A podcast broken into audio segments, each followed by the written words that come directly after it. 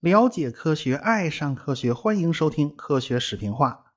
上文书讲到了王安成了电脑大王，而且也成了华人的首富。在那个时代啊，是非常的不容易的。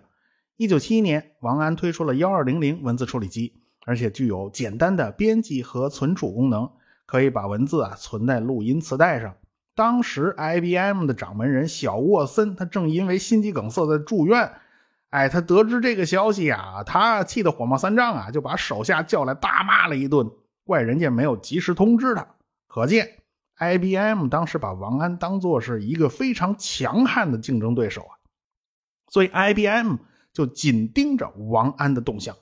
后来，王安搞出了文字处理系统 WPS WPS 第一次亮相在纽约市的展览会的时候，与会者全都惊呆了。他们从屏幕上看到了编辑文本的过程，在当时这简直是不可思议的。等到展会结束啊，呃，美国的办公室啊就开始全套的大换装啊，从白宫到企业，WPS 是全面接管 IBM 的领地。王安公司的营业额呢也就突破了一亿美元。但是王安内心有个解不开的心结，呃。就是跟 IBM 死磕啊，非要跟 IBM 一较高下。他甚至啊是在橄榄球联赛期间租用大屏幕播放广告来奚落当时的这个巨人 IBM。广告的创意呢，就是大卫战胜歌利亚。哎呀，这这这这纯粹是欺负大个子嘛，这是。呃，王安敢于叫板 IBM，除了他的实力以外，还有一个重要的原因，就是 IBM 没办法通过压价倾销来打垮王安，因为美国刚刚颁布了反垄断法。IBM 是业界的巨人呢，这个巨人当时强大到什么程度呢？就是整个计算机行业的其他厂商全部捆在一块儿，也比不上 IBM 一家。但是呢？啊，这个 IBM 基本上就被束缚住了手脚，就被捆上了啊！这反垄断法也是很有道理的，你怎么能让重量级选手和侏儒同台竞技呢？这不公平啊！对，所以这个小沃森就非常担忧。哎呀，一方面这个王安的确厉害，一方面他手脚被捆得死死的。王安的公司就像坐火箭一样，开始啊爆发式增长啊！王安的文字处理机其实和个人电脑只差一层窗户纸。可惜王安就是没能率先完成这个跨越。当时业内升起了一个新的威胁，那就是个人电脑，代表的公司就是苹果。但是啊，王安那时候如日中天，公司想要转型是非常困难的。公司有非常严重的路径依赖，王安本人呢，也就是听不进意见，开始变得特别固执啊、保守。这是其一。第二，王安犯了一个中国式的错误。那就是让儿子接班王安的大儿子王烈是个非常优秀的计算机专家，而且啊，从小受到了良好的家庭教育，让他上了一堆的商学院呢。因为要培养他接班嘛，所有的公司里面这些部门他都转过一遍。而且王烈深入到技术一线，他就发现了一个大麻烦，就是个人计算机的性能是在突飞猛进的。一九七五年。在加州的圣马泰县的门罗帕克镇的法国车库，就开了一个计算机发烧友的聚会，这就是所谓的第一次 Homebrew 聚会。Homebrew 的意思就是英文的原意是家酿，就家里酿的酒啊。这名字里边就暗含着 DIY 的意思。地点是在加州的门罗帕克，这不是新泽西州那门罗帕克啊。不过这两个门罗帕克同样重要，一个是灯泡起飞的地方。一个是个人电脑起飞的地方，来参加这次聚会的这帮人呢，都是极客呀！哎，这帮人都是鼓捣自己的个人计算机的。不过这些人并不是业余选手，很多人呢都是在大公司里面呢，呃，干活的啊。比如说从事电脑相关的这些工作人员，有的是搞硬件的，有的是搞软件的。在这次大会上，大家畅所欲言，畅谈了对于个人计算机的前景展望，也交流了很多 DIY 的过程啊，什么心得体会啊。哪些元器件好用啊？哪些哪些质量不行啊？这程序应该怎么去写？有什么技巧啊？所以，乔布斯和沃兹尼亚克这样的人呢，他不是凭空冒出来的，他是有着非常丰厚的这种土壤基础的，他是有这个氛围的。参加第一次 Homebrew 聚会的人呢，很多后来都成了计算机公司的创始人，比如说沃兹尼亚克和乔布斯就是。大家都知道他是苹果公司的创始人呢。哎，这个沃兹尼亚克和乔布斯还有维恩在车库里创建了苹果公司。当时呢，他还是惠普公司的一名员工，也是天天跟计算机打交道。当时啊，他拿到了一块开发板，这块开发板呢装有摩托罗拉推出的最新的芯片，叫六五零二处理器。摩托罗拉呢就发现 CPU 太贵是个大问题。啊，就阻碍了客户去购买，因为他们根本就买不起。哎，他们就采用了一系列的新工艺来降低成本。所以六五零二的芯片，哎，是一块八位的 CPU 芯片，主频呢一兆，价钱也很便宜，可以使用六十四 K 的内存，在当时啊已经是很不错了。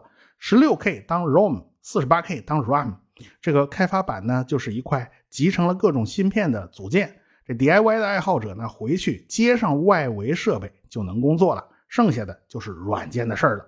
你别小看这块六五零二芯片呐，这块芯片长得是非常不起眼的，但是这款芯片的销量非常非常大。它不但用在计算机里边，它还用在了游戏机里边。任天堂的这个出品红白机呀，这个 CPU 芯片就是六五零二。不过呢，这个六五零二是日本引进以后生产的改进版本。文曲星电子字典字典里面用的也是六五零二芯片。当然，真正使得六五零二芯片一个雷天下响的，就是苹果公司的苹果一型电脑。这就是沃兹尼亚克的杰作，就是一块简单的电路板，你回家自己配壳子去啊，这接上键盘显示器就能用了。呃，当然啦，他们也可以用电视机当做显示器来使用，用录音机作为数据存储装置。这个沃兹尼亚克和乔布斯啊，这个本钱呐，这真是没有多少，是很小的。乔布斯卖掉了他的那辆大众车，换了几百美元。这个沃兹尼亚克呢，就卖掉了他的呃 HP 六十五型计算器，换来了五百美元。那计算器别看小啊，这卖的钱比那乔布斯那个车还多点呢。可见当时这种计算类的电子产品有多贵。HP 六五是一种能够简单编程的计算器。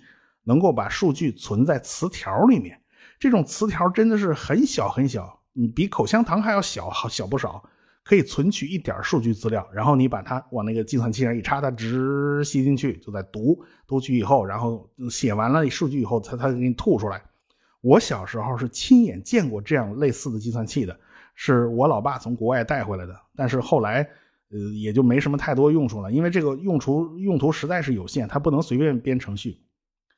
呃，技术方面呢，主要是沃兹尼亚克负责，乔布斯主外啊，沃兹尼亚克主内。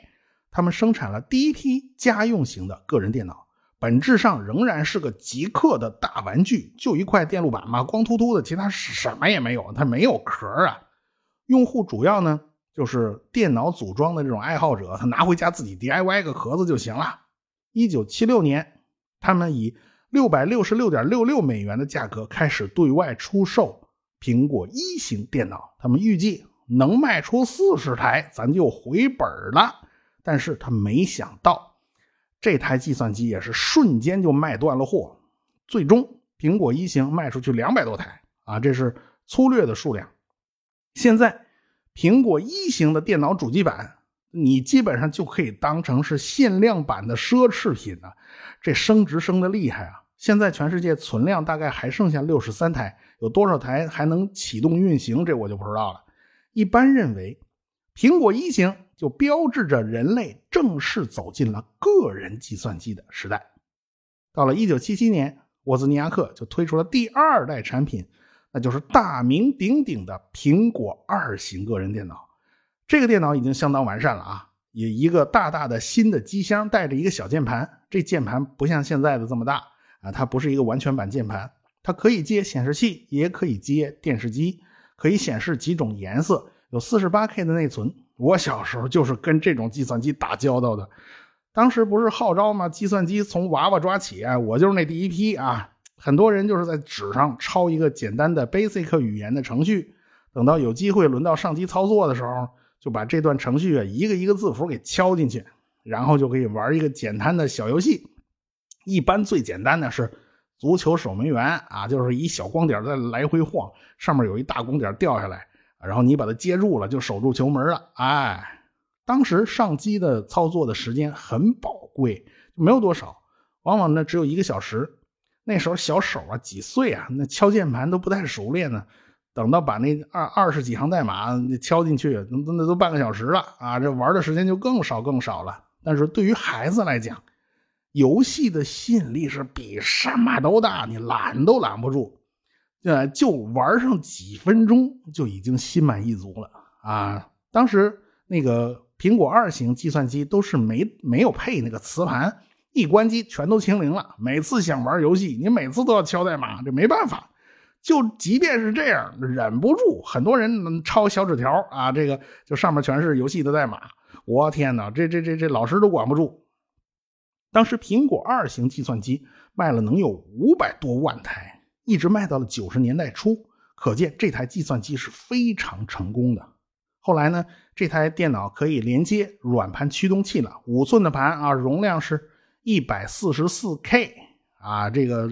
而且呢，这磁盘只能读取单面啊，这个计算机到时候会提示啊，把这软盘抽出来给我翻个面啊。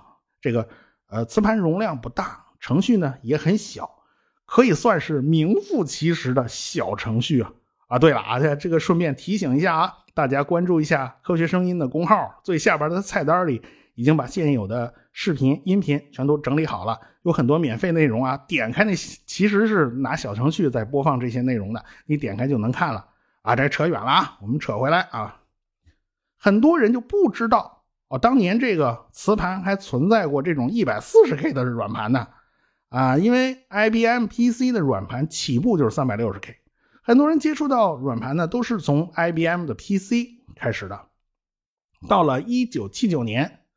个人电脑的销售额已经达到了1.5亿美元，出现了苹果二啊、TRS-80 为代表的一大批个人电脑，所以预计啊，八十年代初这个会继续增长啊，暴增百分之四十。所以呢，这 IBM 公司就知道了，哎呀，了不得了，这个个人电脑来势不可阻挡啊！他决定顺应潮流，推出自己的个人电脑系列。也就是 IBM PC 系列，IBM 的机器呢是用英特尔公司的8088处理器作为核心的，它的项目代号叫国际象棋。他们可是集中了公司的精兵强将啊，这管理上也给了很大的自由度，这样呢可以摆脱这种大公司病，这种繁文缛节，可以提高效率。但是当时的 IBM 碰到一个麻烦，这个新的个人电脑应该使用什么样的操作系统呢？在当时，计算机起码要搭载一个最基本的编程语言，比如说苹果二型计算机就搭载了最基本的 Basic 语言。我当年就是在苹果二计算机上敲代码，敲 Basic 啊，敲完了以后打个命令 Run，然后这个这个程序就开始解释运行了，很简单。同样的，IBM 的 PC 也要搭载一个最基本的 Basic 语言的解释器。他们就找到了一个瘦瘦高高的年轻人，他戴着一大眼镜，头发乱蓬蓬的啊。哎，正因为他的母亲是 IBM 的高管，所以他算是近水楼台先得月。这个大男孩就是未来的世界首富比尔盖茨啊！是盖茨和艾伦的微软公司为 IBM 提供了一个 Basic 语言的解释器，可以工作在十六位的 CPU 上。在当时啊，IBM PC 的配置算是个人机里面最高的，八零八八 CPU 处理器，主频四点七兆。是十六位的，六五零二是八位机，哎，八零八八是十六位机。后来呢，八零三八六是三十二位机。我们大致可以把计算机里的晶体管当做是操场上做操的小朋友啊。这个时钟频率就好比是体育老师的口令，这个口令喊得越快呢，这个小朋友们做操的动作也就越快啊。这个那一个体育老师能同时指挥多少个小朋友呢？这六五零二是八个。八零八八是十六个，八零三八六是三十二个，这就是主频和位数的含义。哎，IBM PC 可以使用合适磁带当做存储器，主板呢拥有六十四 K 的内存，可以加装三块内存扩展板，所以内存呢就高达二百五十六 K，这在当时已经很厉害了。在微型计算机里面，就家用的机里那个计算机里面，可以算是豪华配置了。我少年时代啊，在北京的一次计算机展览会上，看到 IBM PC 上运行那个潜艇游戏，那那潜艇啊，在这伸出个潜望镜，在这水面上看，还还啵啵啵打。你当时嘛，真是真是两眼发直啊，这个迈不动步子。我老爸怎么拽我，我都不带走的。你知道，IBM PC 是可以使用软盘的，因此就需要一个非常完善的操作系统。有了存储设备呢，计算机的使用方式就完全不一样了。你总不能每次在那使用计算机都是手工把程序敲进去啊，然后呢，你这一关啊，这啥都没了啊，这下次再打开你再用你再敲，这这哪行啊？这个啊，用穿孔纸带做输入输出可不可以呢？也可以，但是太不方便了。你想吧，我万一打错一字母，你怎么弄啊？这纸带又不能擦了重来，它必须把纸带子剪断。然后在中间打个补丁，这实在是太麻烦了。有了磁盘呢，就可以随时修改，也不用担心呢断电以后我这信息全没了啊。当然，寻找一个好的磁盘操作系统就变得迫在眉睫。经过盖茨的推荐呢，这个 IBM 的人就找到了基尔戴尔，他是当时最流行的操作系统 CP/M 的作者。这个人可不一般啊。他早期的工作几乎就是陪着英特尔一步一步成长起来的。基尔戴尔是盖茨的老乡啊，他们都出生在西雅图。这个1932年呢，基尔戴尔出生了，从小呢就喜欢上了航海。他老爸是干这行的啊。这导航啊需要用到数学知识，所以他从小就喜欢上了数学。长大以后呢，他就到华盛顿大学学习数学，选修了两门计算机相关的课。后来呢？越南战争开打了呀，这基尔戴尔啊，这不是喜欢航海吗？他就加入了美国海军，成了预备役的军人。这个华盛顿大学呢，当时设立了计算机科学硕士学位，第一批只收了二十个学生，基尔戴尔就是其中之一。他本来啊，应该是毕业以后呢，就去巡洋舰上服役的，但是因为他一成绩很好啊，很优秀，所以华盛顿大学呢，就给了他一个机会，就是让他挑二选一啊，你是去。呃，巡洋舰上啊，当当当兵呢，你还是到海军研究生院啊当老师啊教计算机。哎，你到军舰上去当兵呢，将来一级级晋升，你有可能是当将军的哟。啊，你到海军研究生院去当老师呢，你顶天就是一上校。呃，你要哪边呢？他呢想了两毫秒，他就立刻决定到海军研究生院去当老师教计算机，这就是他的选择。一九七二年，他看到了一则广告，说二十五美元就可以买到一台计算机。哎呀，这东西便宜啊！所以这个吉尔戴尔他俩眼发直啊，眼睛亮了。这就是英特尔公司的第一枚芯片四零零四的开发版。从此呢，吉尔戴尔就和英特尔结了缘了。他经常去英特尔公司串门，那时英特尔根本就不是大公司啊，那是很小一公司，就那几间门脸儿。就给他们当顾问呐，因为一来二去跟几跟这个几个领导都熟啊。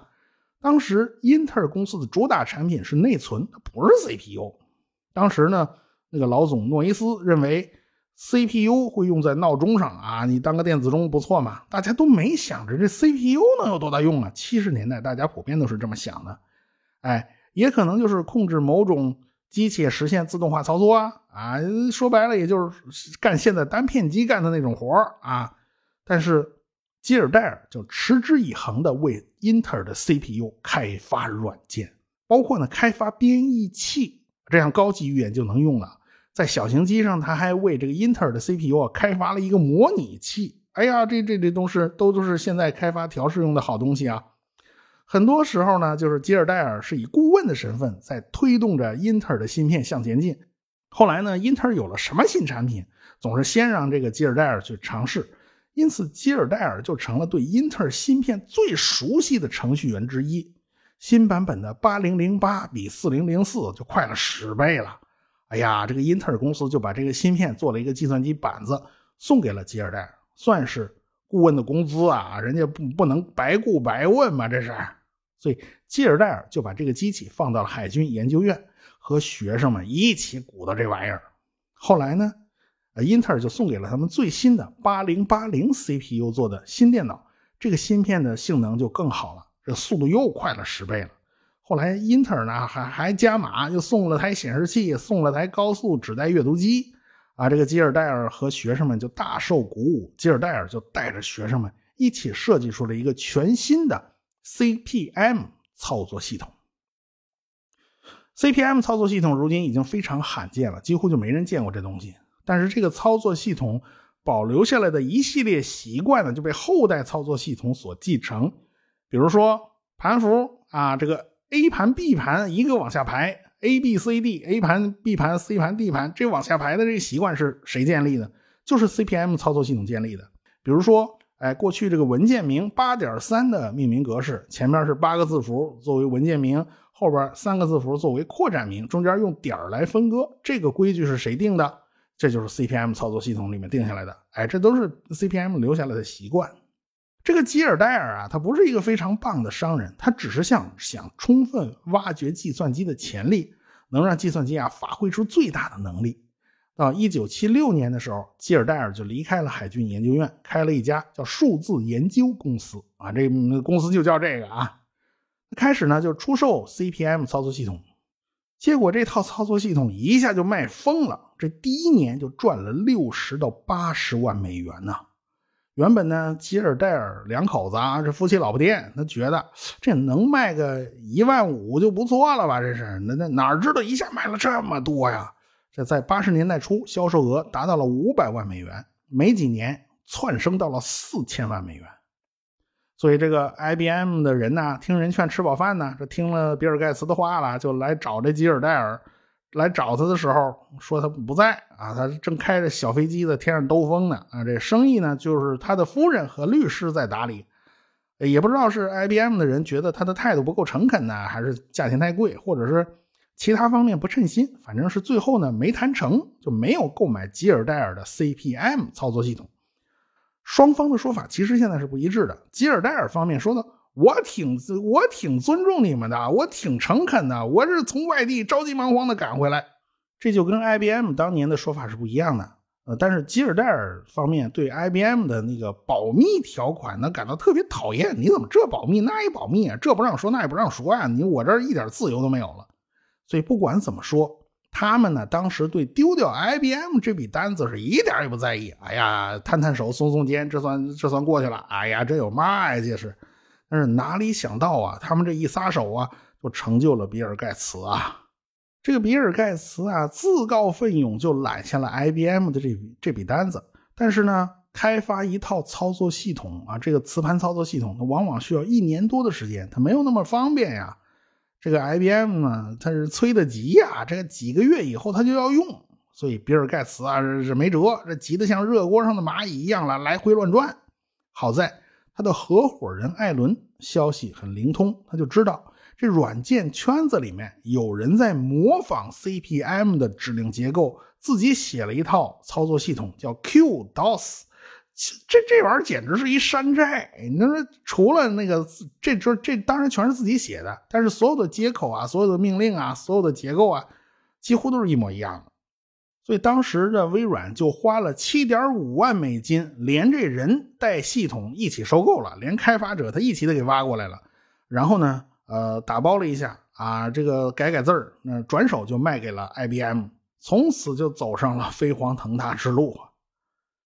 基尔戴尔本来和哎盖盖茨啊，他是有默契的，那就是基尔戴尔你不涉及编程语言，盖茨不涉及操作系统，但是。盖茨犯规了嘛？这不捞过界了吗？这不，所以啊，基尔戴尔这气儿就不打一处来，他就要找 IBM 兴师问罪啊！这冤有头债有主啊！这 IBM 的律师啊，他太给力了，他们这真是人尖儿，这帮律师啊，他三推两问就发现这书呆子啊，这要的就是这 IBM，你下一个版本操作系统啊，要使用 AP 啊 CPM 操作系统，你别用 DOS 了啊！这吉尔戴尔专门给。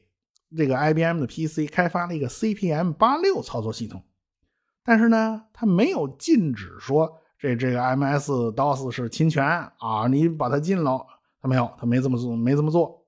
所以盖茨和微软呢，算是躲过了一劫。后来，呃，这个微软的 DOS 还是战胜了 CPM 操作系统。为什么呢？因为人家更新速度更快呀，人跑得更快啊，然后价钱呢更便宜啊。CP/M 系统的价格那是 DOS 的六倍以上啊！这这这 IBM 它是地主家也没有余粮啊，他怎么能花这么多钱呢？一来二去，就是微软的 DOS 就成了 PC 行业事实上的标准。IBM 呢，还有一个创新的举动，就是允许其他厂商生产兼容机。哎，这一下就引起了 PC 行业的大爆发，因为这些厂家只要按照 IBM 公布的技术标准，从英特尔那儿买了 CPU，从盖茨那儿买了操作系统啊，这个 DOS 就可以把电脑给它凑出来。所以 IBM PC 就成了 PC 行业的硬件标准。所以王安的文字处理器这个专用东西就走了下坡路。啊，公司的管理层啊，他当时明确的都知道个人计算机的。那个潮流已经是不可阻挡的了，他们也紧急的推出了自己的个人电脑。但是啊，王安这倔脾气又上来了，他刀枪不入，谁说他都不听。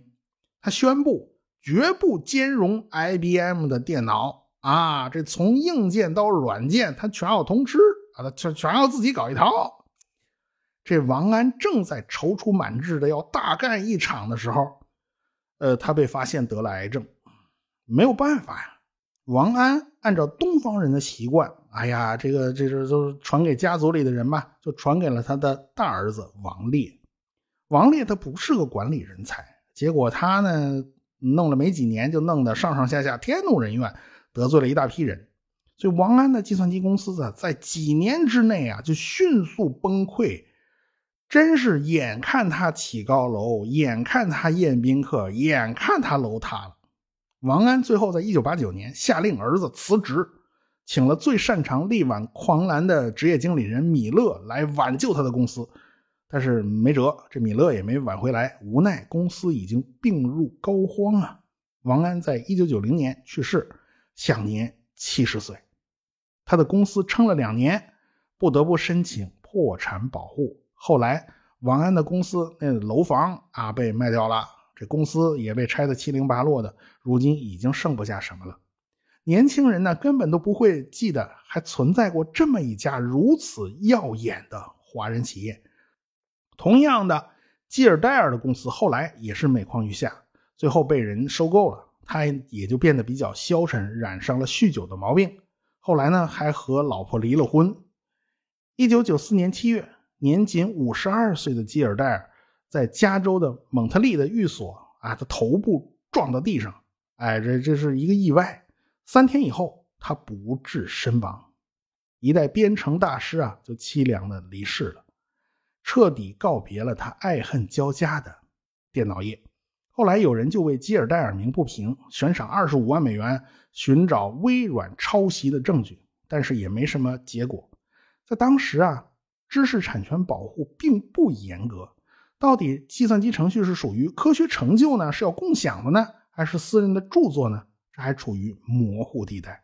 所以 QDOS 的命令和操作方法明显是模仿了 CP/M，但是这能算是侵权吗？如今呢，Linux 的命令和文件结构也和 Unix 是一模一样的，这又该怎么算呢？这是。俱往矣，数风流人物，还看今朝？看谁呀？不就是看比尔盖茨和乔布斯吗？这二位啊，又会搞出什么爱恨情仇呢？呃，咱下回再说吧。科学声音。